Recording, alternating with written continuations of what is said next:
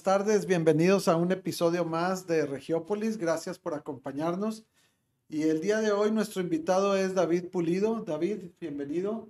Muchas gracias por la invitación, realmente. Gracias a ti estar aquí. por estar con nosotros, David. Y, y antes de, de, entrar al tema este que, que tú dominas y, y, que es tu pan de todos los días, eh, de, de, pueblo bicicletero, en un momento más vamos, le platicamos a la audiencia qué consiste. Platícanos un poquito de, de tu antecedente. Es interesante saber de, de dónde, de dónde procedes, ¿no? Finalmente, al, al, al, igual que algunos de nosotros, eres parte de la, de la gente que ha venido de otros, de otros lados de la República a, a, vivir a la ciudad de Monterrey.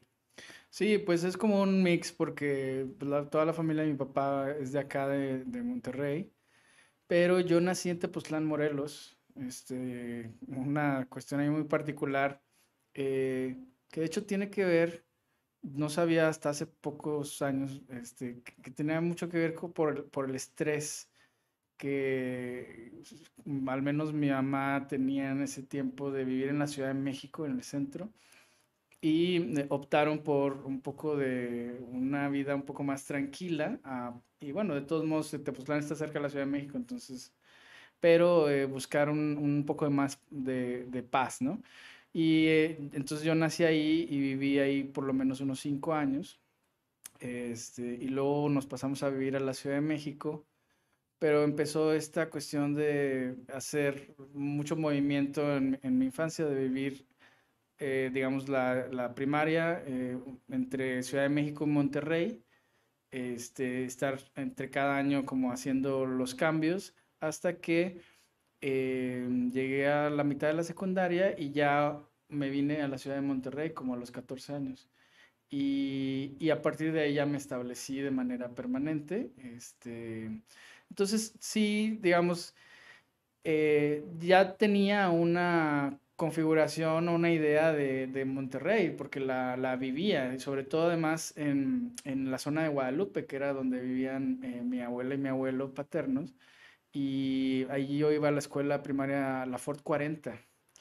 Además, y lo he estado recordando últimamente justo porque estamos planeando unas actividades por el día de caminar y pedalear a la escuela que tienen que ver con los entornos seguros escolares y con la pérdida de autonomía que tienen las infancias ahora, eh, comparada con años atrás, eh, digamos, esta agencia de eh, de poder desplazarte de tu casa a la escuela individualmente, sola o solo. Es, eh, digamos, eso antes se hacían de manera normal en muchos barrios y conforme la ciudad ha ido convirtiéndose en, este, eh, yo pues sí le llamo de repente monstruo este, de infraestructura, eh, rompe con muchas de esas dinámicas sociales y mucho de eso tiene que ver con justo la pérdida de esa autonomía de las infancias y que ahora pues casi muchas familias están obligadas a acompañarles a la escuela. Este, y, y aún así los entornos de la escuela siguen siendo de todos muy agresivos. Y bueno, es parte de esa revisión, pero justo me recordó porque yo todo el tiempo que viví en Ciudad de México, pues me, transportaba, eh, tenía esa, esa agencia de moverme solo a la escuela y, y, no sentir necesariamente esos grados de inseguridad que ahora se perciben eh, en muchas personas. Eh, y ya estando acá, eh, también tuve una especie de alejamiento, o sea, como que no lograba conectarme porque traía como, este, pues traía mucha la cultura de la Ciudad de México y ahí hay tanta concentración de cosas que suceden. Y, y, yo tenía mucho interés en general desde pequeño pues en temas de política, de lo que sucede en el país. Y porque todo se discute en la Ciudad de México. Así es. Y acá como que no veía eso, según yo, ¿no? Este... Pues no según tú, el regio sí es, bueno, es verdad, bastante, eh, eh, a veces tristemente desinteresado. Sí, eh, exacto, yo veía como que había una, un desinterés generalizado sí. en temas de, de sociales. Uh -huh. y, eh, y, bueno, eh, tuve la oportunidad de, de, estudiar en la Prepa del TEC y en el, la carrera en el Tecnológico Monterrey como licenciado eh, en ciencia política. Este, de hecho, de la primera generación de esa carrera, eh, o sea, fuimos de la primera, no nos graduamos exactamente la, la, generación en el mismo año, pero eh, esta, esta, carrera no existía en el TEC. Eh, y, y, bueno, estudiamos eso y terminando la carrera, eh, obtuve un trabajo en Ciudadanos en apoyo a los derechos humanos. Bueno, la carrera de por sí ya me ayudó a, digamos, a reconectar con temas de interés sobre las realidades de muchas comunidades y muchos temas sociopolíticos ¿no? que suceden en, en la ciudad pero realmente no, todavía no me involucraba como en participar en algo o como estar consciente de cuál es mi nivel de involucramiento en mi comunidad o en las comunidades que me rodean. Y no fue sino hasta que empecé a trabajar en Ciudadanos en Apoyo a los Derechos Humanos, CADAC, eh, que es una organización este, fundada por la, hermano, hermana Consuelo Morales, eh, que ahí realmente es cuando ya me conecté ya empecé a leer la sección de local, ¿no? Antes nada más leía la de nacional, este, entonces realmente ahí fue cuando dije, wow, o sea, hay, problemas muy densos en esta ciudad, porque además los temas allí eran de derechos humanos y tenían que ver con, por ejemplo, tortura, eh, tenían que ver con el sistema penitenciario, de todas las violaciones a derechos humanos que eh, todas las internas o internos sufren al interior de estos centros. Eh, y además de que muchos de ellos estando ahí sin realmente haber pasado por un juicio, siguen esperando y llevan años y no tienen una solución. En muchos casos, delitos que son menores y que no tendrían por qué estar en la cárcel. Hay todo un problema con eso. Eso a mí me ayudó mucho a, como aterrizar, eh, que realmente hay realidades muy, muy complejas y difíciles eh, que hay que atender. Y en este país, eh, ese problema, ¿no? de de las violaciones a los derechos humanos pues está generalizada. Eh, CADAC también trabaja otros temas como desapariciones, por ejemplo, y pues es un tema muy, muy eh, eh, lastimoso y que creo que muy poca gente conecta con, con esa situación y debemos ser más empáticos eh, con todas las familias que han perdido familiares a lo largo de estos años. En fin, ah, después de eh, trabajé un poco en el norte, en el periódico El Norte, eh, como dos años y medio, creo, o, algo así. Eh, y este. Y luego este, estudié el doctorado en Ciencias Sociales por el Tecnológico Monterrey. Nada más ahí yo no me he titulado del doctorado, pero pues pasé por el programa de, de, estudios y está pendiente mi, mi titulación. Y eh, justo en el, por ahí del 2009, 2000, 2008, me empiezo a involucrar en otros asuntos que tienen que ver con eh, medioambientales. Me uní a un grupo de amistades que tenía un grupo que se llama eh, Movimiento este, Ambientalista Ciudadano y que en ese momento estaba una pues de mis mejores amigas, este, que es Jimena Peredo, eh, porque estudiamos juntos la carrera de ciencia política, justamente. Eh, trabajamos además también juntos en el tiempo que estuvimos en CADAC, en Ciudadanos en el Y que también la queremos invitar, está en el line-up. Ella no lo sabe, pero ahí la tenemos. Muy bien, bueno, yo te ayudo a que, a que venga para, para, para, acá. Em, y, y, entonces eh, ella traía, había estado, digamos, involucrada muy de cerca en la lucha contra el proyecto de Valle de Reyes en Santa Catarina, bueno, allá en la Huasteca, más bien, en el Parque Nacional Cumbres de Monterrey, que era un proyecto pues, que pasó de, diferentes manos, pero ahí traían algunos bancos y inversionistas para construir, eh, creo que unas 500 casas y un campo de golf. Eh, y ella estuvo muy involucrada en la movilización ciudadana que ayudó a detener el proyecto en su momento. Y luego eh, se involucraron en la defensa de la Sierra Cerro de la Silla, que estaba amenazada por un proyecto eh, que se llamó el túnel, en, eh, un túnel que querían hacer para conectar Juárez. Este, Con Lázaro Cárdenas, sí. Ajá. Y, eh, pero que en el fondo era un proyecto inmobiliario, tal cual, porque lo dijo el promotor, este Abel Guerra, mencionó que en realidad era un proyecto inmobiliario para quién sabe cuántas miles de casas.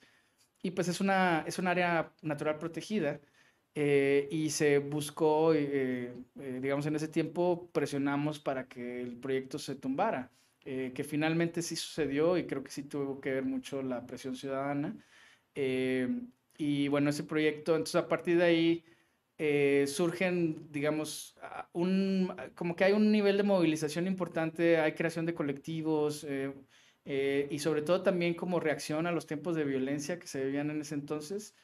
Eh, y justo eh, nosotros en el 2009 estábamos haciendo una campaña, justo Jimena y otras amistades, también estábamos haciendo una campaña que se llamaba Vota por Papanatas, que era más bien una movilización, porque nos estábamos uniendo a un movimiento nacional para fomentar la anulación del voto porque consideramos que no veíamos que el sistema democrático electoral estuviera realmente ofreciendo alternativas eh, viables, que no fueran los mismos este, políticos reciclados de los mismos partidos que sobre todo llevan, llevaban décadas gobernando. Y eh, entonces promovimos una figura de votar por una botarga eh, con forma de papa este, con unas pantuflas de rata y, digamos, utilizamos eh, muchos simbolismos eh, para hacer esa promoción. Fue un, movimiento que generó bastante movilización nacional. Y justo cuando nosotros estábamos haciendo esa promoción, eh, había, ya había surgido una iniciativa de, de activistas em, que hicieron una rodada en abril, el, el 26 de abril del 2009. Una rodada de bicicleta. Hicieron una rodada en el marco del Festival de la Tierra organizado por otro colectivo que se llama La Bola, que todavía existe, es una asociación civil que promueve cuestiones de sostenibilidad. Y este festival pues era la segunda edición, entonces un grupo de compañeras y compañeros, este, convoca esta rodada de protesta, así se llamó, rodada de protesta, este, y era para denunciar la contaminación, eh, la falta de áreas verdes, eh, las necesidades de fomentar otras formas de movilidad que no sea la del auto. Y entonces eso generó una chispa y dijeron, ¿por qué no hacemos más? Y entonces em, empezaron a hacer una rodada al siguiente mes y al siguiente mes. Y yo ya, yo ya me había enterado por ahí de la segunda rodada o tercera rodada y estaba interesadísimo en participar, me llamaba mucho la atención, pero se juntaba con otras actividades, traíamos la campaña de Vota por Papanatas, hasta que en la quinta rodada, el quinto mes, eh, ya pude participar en una y no volví a dejar jamás a Pueblo Bicicletero. Digamos, ahí ya se había configurado como colectivo, ya tenía el nombre de Pueblo Bicicletero, ya el movimiento en esas rodadas ya se había configurado como la identidad. Obviamente parte del, tema de nombrar Pueblo Bicicletero a la organización o al colectivo tenía mucho que ver con la dignificación del concepto y eh, luchar justamente con el hecho... No, en la manera despectiva de pueblo bicicletero. Justo porque ese, esa, esa, esa, esas dos palabras se utilizan para justamente eh, decir que algo es eh, de menor eh, es un término peyorativo. Es un término peyorativo y el, eso fue dignificar el término porque decir, más bien todos deberíamos aspirar a ser pueblos bicicleteros. O sea, ese, ese es el punto. Y ahí me empecé a involucrar, luego, luego les dije que me interesaba ayudar en la organización de las rodadas y empecé a ayudar con los temas de la seguridad, porque al hacer rodadas requieres un equipo como para ir acompañando ciertos protocolos de seguridad. Y eh, él realmente empezó a evolucionar muy rápido, o sea, participó mucha gente, muchos mm, eh, hombres y mujeres con diferentes eh, contextos, ideologías y convergimos ahí. Y, y entonces en un momento dado ya hubo un salto a pasar de lo de la rodada Em, a también involucrarnos en asuntos públicos, como por ejemplo el reglamento de tránsito, eh, que fue uno de los primeros temas que nos interesó como de, de, de, de toma de decisiones de los gobiernos.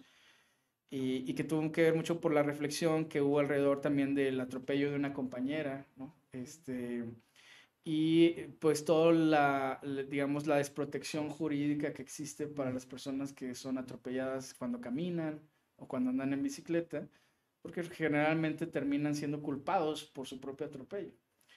Y eh, entonces nuestra primera participación fue en una consulta pública para, eh, eh, en el trienio de la Razábal, para sugerir cambios e integrar un capítulo completo sobre los derechos y obligaciones también de las personas que se desplazan en bicicleta. Y, lo, y en ese tiempo ya buscamos una alianza Eh, desde ese entonces ya trabajamos con el ITP, Instituto de Políticas para el Transporte y el Desarrollo, Instituto de Políticas Públicas para el Transporte y el Desarrollo, eh, que nos ayudaron justamente a coordinar la elaboración de este capítulo y lo entregamos completito ¿no? al, al, municipio, pero al final resultó que la consulta era una farsa. El alcalde ya había pagado a un abogado por un borrador y realmente no incluyeron nada de lo que la ciudadanía había solicitado. Realizamos una protesta fuera del palacio eh, y pues empezamos a hacer e, ese tipo de actos de eh, interés en, en, en, los asuntos públicos. Llegamos, por ejemplo, a trabajar con Mari Carmen Elosúa cuando estaba en el Implan de San Pedro. Eh, generamos un mapa de posibilidades de vías ciclistas que fueran menos deportivas y más bien de traslados y se generó un mapa en ese entonces de esas vías que nosotros proponíamos. Eh, no trascendió más allá de eso. Eh, manifestamos nuestro apoyo, por ejemplo, y la necesidad urgente de crear lo que era la, la vía recreativa ahora de San Pedro de Pinta. En ese entonces, digamos, se discutía, no sé si recuerdas, pero hubo un momento en el que incluso un proyecto de esa naturaleza que ahora es tan exitoso, eh, llegó a ser eh, rechazado por algunos regidores, particularmente un regidor del Partido Verde Ecologista, que literalmente decía que, las que las bicicletas, este, que la calle es para los autos. Y si quieres andar en bici, vete al parque. ¿no? Esa fue su participación así en una discusión pública en Cabildo. Al final no, pasó a mayores y se instaló el programa y es un programa muy exitoso que debería tener todos los municipios eh, del área metropolitana. Eh, y bueno, eh, a lo largo de este tiempo con Pueblo y nos hemos tratado de involucrar en varios temas, ¿no? trabajamos temas de educación porque hacemos talleres educativos sobre ciclismo urbano, cómo moverte en la ciudad. No es lo mismo saber, saber andar en bici y irte al parque de fundidora o irte a la carretera a hacer ruta que desplazarte, desplazarte para ir a la escuela, para ir al trabajo o para cualquier actividad, pero en la ciudad pues tienes que tomar precauciones importantes, sobre todo cuando no existe la infraestructura para que garantice un desplazamiento más seguro. Y esta ciudad, al menos en ese entonces, no, no garantizaba ni un kilómetro ¿no? este, de infraestructura real ciclista. Eh, te voy a hacer la pregunta si ahora sí ya. Pues ahora ya hay algunos ejemplos que antes no existían que ya podemos mencionar.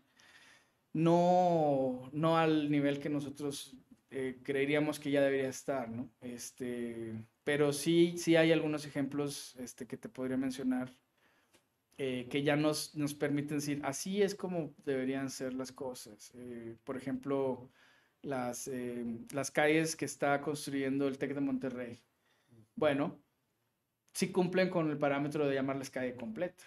Este, y no es infraestructura segregada, pero la calle está diseñada para reducir velocidades y está señalizada con eh, señalización vertical y horizontal eh, de que es prioridad ciclista los carriles. Este, y, y, digamos, toda esa configuración, el diseño ayuda, digamos, a fomentar un nuevo hábito en cuanto a cómo eh, los automovilistas o todos los usuarios se desplazan en ese tipo de calle.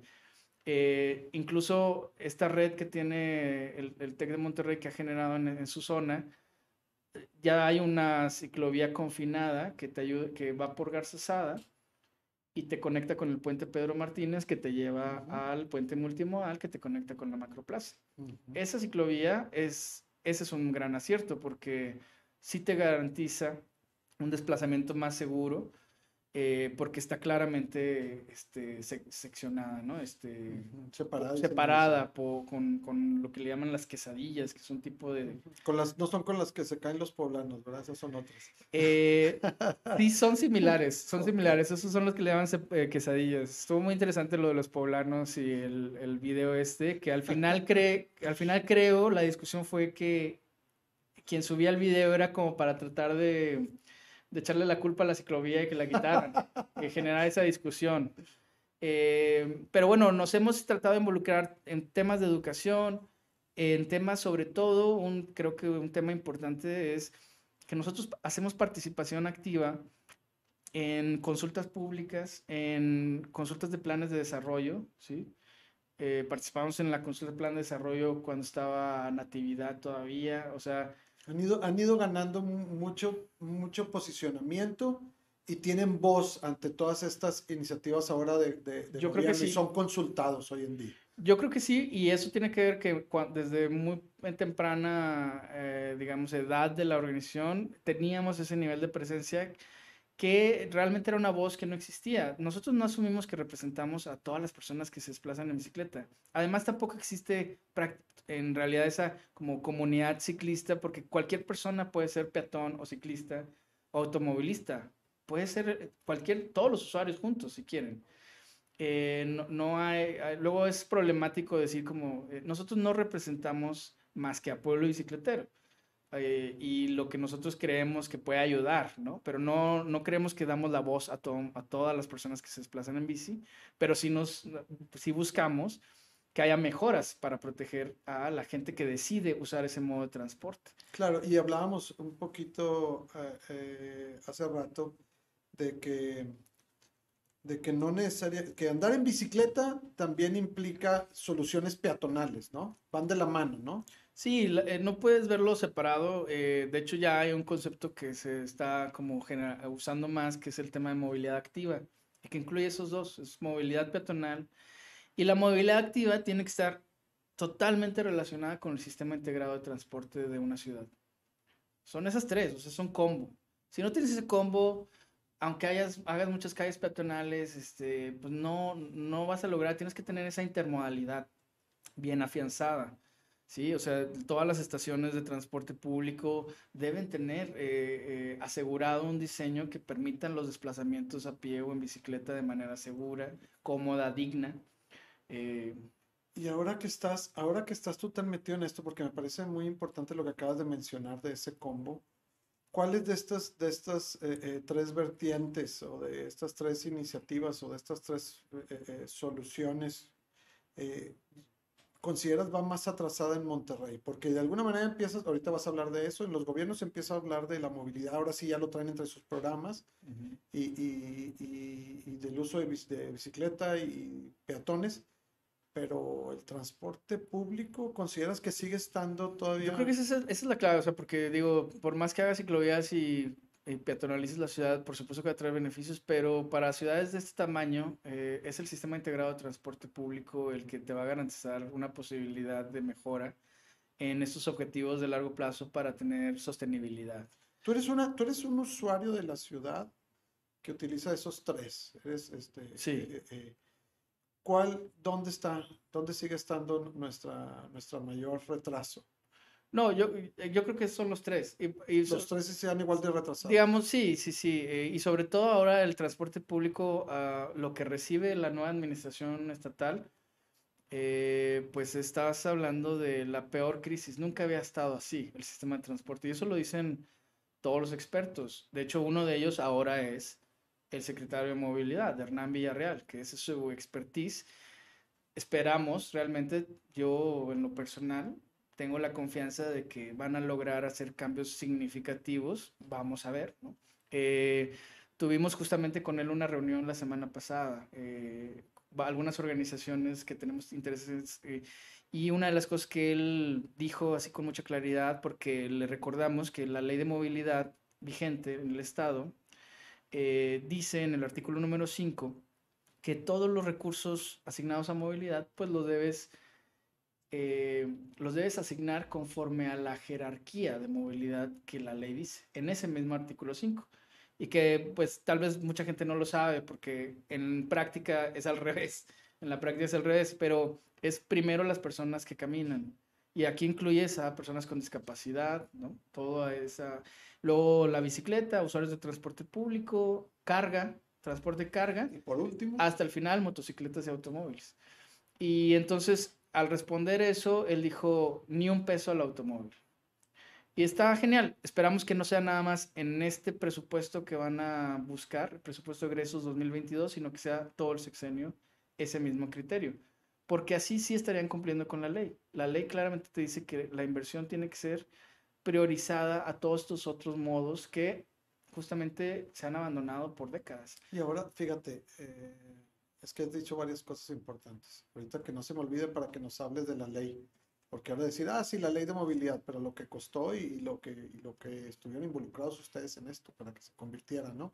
Pero lo otro que iba a decir es, cuando dices tú, ni un peso del presupuesto eh, dedicado al automóvil, de lo que estamos hablando es de que casi siempre las, eh, las administraciones lo que quieren hacer son estas obras de, de pasos a desnivel, pasos deprimidos, de soluciones viales, porque, eh, pues, primero porque lucen y, y, pueden después eh, identificarlos con sus periodos, ¿no?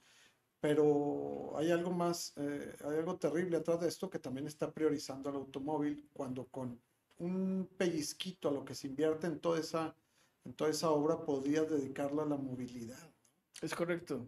De entrada, nuestra postura como organización es que no se debería hacer ningún tipo de esa obra sobre todo porque ya muchos estudios en las últimas décadas, en los últimos par de décadas... Estudios a eh, nivel mundial. Sí, estudios a nivel mundial y del impacto de este tipo de infraestructura en otras ciudades. Más bien lo que ahora vemos en ciudades que, que, realmente quieren adoptar modelos de sostenibilidad es que están eliminando esas infraestructuras. Están eliminando y creando soluciones basadas en la naturaleza para revivir esos espacios y que tenga eh, realmente otro tipo de aporte a la comunidad y a la calidad de vida de las personas que habitan ese territorio. Eh, ya saben que construir autopistas urbanas fue el peor error. Lo que pasa es que sigue redituando económicamente mucho.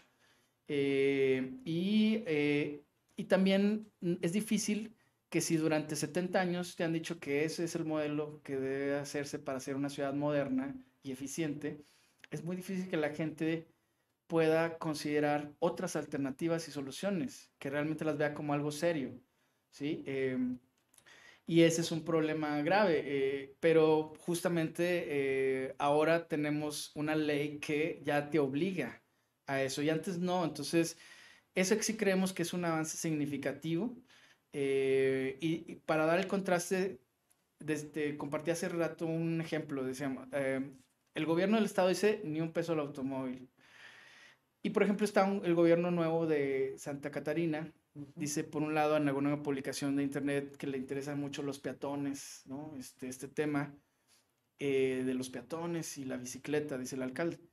Pero al mismo tiempo anuncia un programa de obra de, donde va a gastar 800 millones de presupuesto público en nueve pasos a desnivel.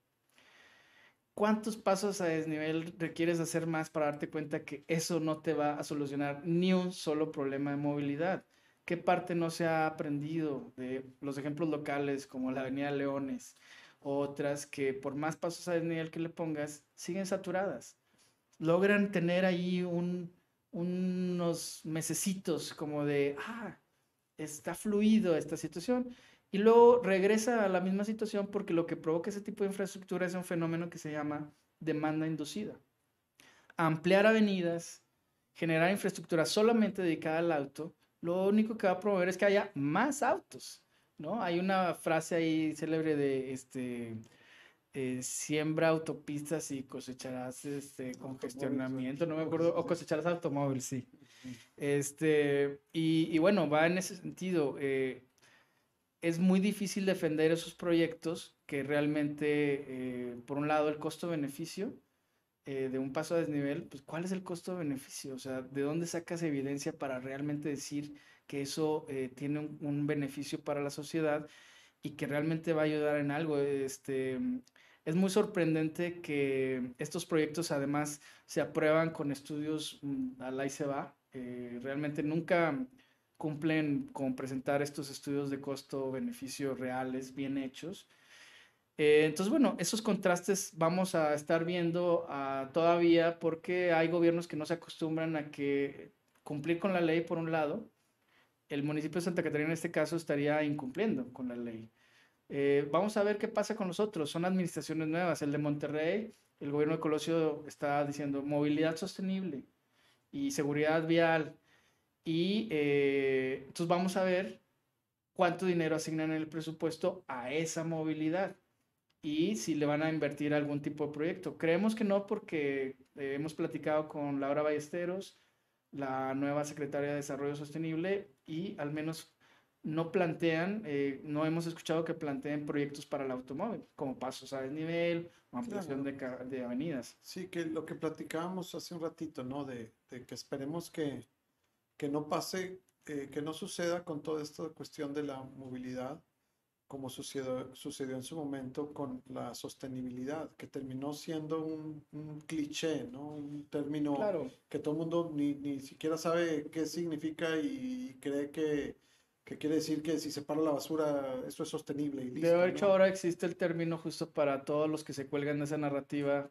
pero sin fondo, sin realmente aterrizar eso, es el greenwashing. Mm. Es, es, este discurso, porque los políticos eso hacen.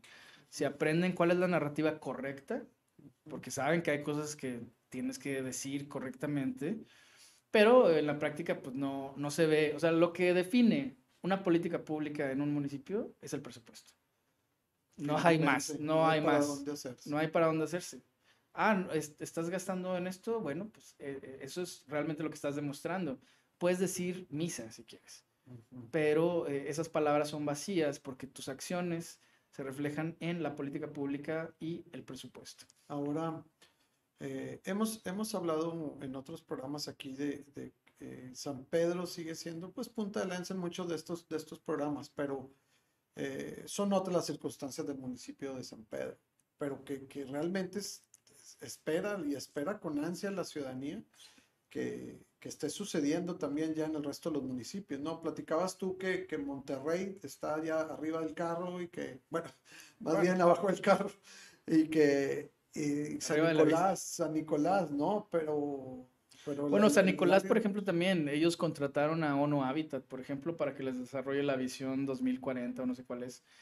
Eh, han, han, han, hecho intervenciones, este... Lo que nos preocupa de los actuales gobiernos que sí están haciendo proyectos y sí tienen un, creemos que sí tienen un interés genuino de parte de los alcaldes, porque son personas pues que ya han tenido, tienen información, que saben que es importante hacer estos cambios. Pero lo que nosotros cuestionamos es este, que no puedes avanzar como gobierno sin tener bien claras tus políticas públicas, porque las políticas públicas son las que marcan cuáles son las metas, cuáles son los objetivos, cuáles son las acciones que vas a hacer, cómo las vamos a medir como ciudadanía que estás cumpliendo con eso, cuáles son los indicadores de cumplimiento. Que pongas una ciclovía, eh, ok, bien, pero ¿cómo vas a evaluar que esa ciclovía está cumpliendo con su objetivo? Eh, ¿Qué otros proyectos además tienen que nutrir? Es, eh, el, tema que pongas la infraestructura sola por sí sola no es lo que genera. Eh, tienes que crear, digamos, acciones relacionadas, por ejemplo, con la normativa que existe en tu municipio. ¿Qué dice el reglamento de tránsito? ¿Qué dicen los reglamentos de obras? Si cumplen o no tus obras de ese tipo de infraestructura con la norma de banquetas, con la norma de, de ciclovías del Estado, que son nuevas la de banquetas tiene como un par de años ya y la de ciclovías creo que apenas iría a cumplir el año. Eh, pero entonces es, ya sabemos que tienes que cumplir con criterios de, diseño. Entonces, no nada más que la construyas por construirla, no se trata de proyectos. Eh, y, eh, y, la evaluación es importantísima. Entonces, y casi siempre se saltan eh, etapas, que eso lo, lo, cuestionamos muchísimo. Se saltan etapas porque justamente no tienen política, no saben hacer política pública, no saben desarrollar toda la integralidad que requiere una intervención. Por ejemplo, la comunicación social. Sabiendo que es una ciudad tan compleja que por décadas hemos habituado a todas y a todos los habitantes a que hay un solo modo de construir la ciudad, pues por supuesto que hay resistencias al cambio. Y sobre todo si le dice a alguien, en esta calle ya no va a haber estacionamiento. Ya solamente se puede estacionar de un solo lado, pero vamos a quitar este estacionamiento porque vamos a redimensionar los espacios en la calle para que haya mejores banquetas, para que haya espacio para la bici y todo. O sea, es un tema de a veces no le quitas ni siquiera un carril vehicular, nada más le cambias el tamaño. Distrito Teca ha hecho eso, por ejemplo, en la rotonda había muchas quejas de los cambios en la rotonda, pero en la rotonda nunca quitaron un carril. Pero nada más por ver que se estaba haciendo el cambio. Pero esa rotonda sigue teniendo los mismos carriles. Claro, y lo, que dices de, de, que es más fácil construir una ciclovía y ahí está, que, que realmente analizar todo lo que hay atrás y, revisar todo lo que implica y, y concientizar a la gente y diagnosticar y que funcione y que está colocado donde va y, y mantenerla después, ¿no? También. Y comunicar adecuadamente con datos O sea, no se trata nada más de ir a, dejar un flyer. O sea, sobre todo con comunidades que sabes que pueden tener rechazo a cambios. Y no solo de bici, o sea, de cualquier cosa, que te instale una parada de transporte público. No, no la quiero aquí porque va a haber gente que no conozco, indeseable, ¿no? Es como estas discusiones de los parques, los parques en San Pedro. No, no queremos baños porque va a venir gente y los va a estar usando gente que, que no es de aquí de la colonia. Bueno, pues la ciudad es de todos nosotros. y los parques públicos justo son para eso. Eh, pero bueno, ese tipo de situaciones creo que hay que empujar con los gobiernos. Eh, eh, tenemos pendiente, por ejemplo, el caso de San Pedro que tú mencionaste. me parece muy importante la narrativa que impulsa Miguel Treviño. Hace ciertas cosas simbólicas, como ahora está hablando del sudor. Sí, y porque él se mueve en bicicleta, ¿no? Y dice, oye, pues mira, yo sudo, no me da pena, mira, me voy a secar rápido y pone, eso, esa discusión me parece muy buena porque sí hay un tema estereotipado. O sea, caminar, andar de bici, ugh, sí, sí, sí, Porque no, ¿cómo crees? Vas a sudar. Oye, pues ¿en, dónde, ¿en qué ciudad crees que vives? Pues si no estamos en Canadá, como para que las temperaturas siempre estén a 15, 10 grados, no sé. Eh, es una ciudad calurosa, vamos a sudar. ¿Por qué sería ver algo anormal en eso? Entonces está padre la narrativa, eh, tiene muy claro en su discurso de, de la toma de posesión de la nueva administración, mencionó cosas súper importantes que tienen que ver con, con lo que están haciendo los nuevos planes de desarrollo que sean mixtos, de uso mixto, la proximidad. Ahora, digamos, todos también están volteando a ver este fenómeno de las ciudades de los 20 o los 15 minutos, que también es un gran concepto. Este, pero bueno, pues para tener esas ciudades de 15, 20 minutos tienes que hacer muchas cosas. Y hay proyectos, digamos, que están implementando como una ciclovía lo que queremos ver es que haya esa continuidad, eh, eh, digamos, el municipio todavía no tiene, por ejemplo, su estrategia de movilidad en bicicleta o peatonal publicada, que es la política pública, que, que, que la ley te exige que tengas. Entonces está bien hacer los proyectos, pero pues, ¿cómo te vamos a evaluar si no están anexados a una política que rige todo tu trabajo en movilidad? Eh, igualmente, por ejemplo, el tema de seguridad vial. La ley de movilidad te obliga a tener un programa de seguridad vial. Ningún municipio lo tiene. Ningún municipio lo tiene. Los que más, digamos, nos, este, cuesta trabajo decir, oye, ya háganlo, o sea, ya publiquenlo, ya estás en tu segundo trienio además. Ya publica eso, porque esa es la base por la que todas las demás dependencias del municipio van a trabajar en coordinación para lograr eliminar las muertes y lesiones por hechos viales. Entonces tienes mucho trabajo que hacer y no nada más, un solo proyecto no lo va a garantizar, tiene que ser una acción coordinada de todas las dependencias y en eso estamos trabajando con los municipios. Qué bueno que existe eh, eh, este esfuerzo, este colectivo eh, que, que, está preocupado por el tema y no solo eso, que está haciendo, está logrando cosas y va para adelante. Eh, David, se nos, se nos acaba el tiempo, pero quisiera hacerte un par de preguntas que creo que son importantes y ya con esto cerramos. Eh, ¿Cuántos componen actualmente? ¿Ya son asociación civil? Que eso también este, Sí, la verdad no lo hemos este, todavía como este, publicitado mucho. Estamos todavía, nos faltan algunos, o sea, ya somos, estamos constituidos como asociación civil, que ese ha sido un gran paso. Sí. Créeme que lo discutimos en varias etapas, varios años eh, pero no veíamos necesariamente, porque aún, sin ser así, la verdad es que nuestro nivel de, de digamos, de acceso a mesas de trabajo, a gobiernos, funcionarios, realmente ha sido siempre amplio. Pero siempre, nos han tratado como si fuéramos AC, este, pero en realidad somos un colectivo y hemos... pero eh, la decisión sí tiene que ver con que también queremos evolucionar en hacer proyectos cada vez más este, integrales eh, y ya vamos por ahí, o sea, por ejemplo, eh, con ¿Cómo vamos Nuevo León? Tenemos una alianza con ellos. Eh, nosotros desarrollamos una herramienta, Pueblo Sector desarrolló una herramienta que se llama Revisi, es para evaluación de la infraestructura ciclista este, en la ciudad. Y entonces, con esa evaluación, ayudamos a cómo vamos a hacer sus evaluaciones de infraestructura en ese, en ese, eh, en ese rango, de, en ese tema. Súper. ¿Cuánta gente hay atrás de, de, Pueblo Bicicletero? Y la otra pregunta que yo te haría es si, cómo pueden integrarse al, al, a la acción. Pueblo Bicicletero, eh, digamos, el núcleo coordinador es un este, staff de al menos eh, 10, 11 personas. Eh, que son que ya tenemos un tiempo de manera pues regular Y luego hay otras, otras dimensiones, porque nos ayudan, bueno, y además la mayor, o sea, la mayor parte del trabajo que se hace es voluntario. no es realmente no, eh, digamos, todo es un aporte voluntario de cada una porque tienen otros trabajos. Este, eso creo que es una cuestión muy valiosa. Y luego hay otras dimensiones de apoyo. Hay otro núcleo de personas muy cercanas que nos ayudan a eh, organizar o participar en actividades que convocamos. Por ejemplo, urbanismo táctico. Entonces, en el urbanismo táctico hay gente que participa y nos ayuda a coordinar, o nos ayuda a pintar, nos ayuda a hacer el diseño. Se involucran de muchas formas. O hay gente que le gusta involucrarse en las actividades que hacemos los domingos de las rodadas y nos ayudan con el equipo de seguridad. Son un nivel de voluntariado muy involucrado y muy, muy, muy clavado con, con, con lo que hacemos. Eh, y luego está otro, todavía otro nivel que es más bien como el que nos apoya en cuanto a generar discusión en redes sociales, que nos siguen, las personas que nos siguen en las redes y que responden de alguna forma a veces a llamados a la acción virtual. Envía este correo, este tweet, o exijamos esto o lo otro, ¿no? Este, ¿Cómo los pueden contactar?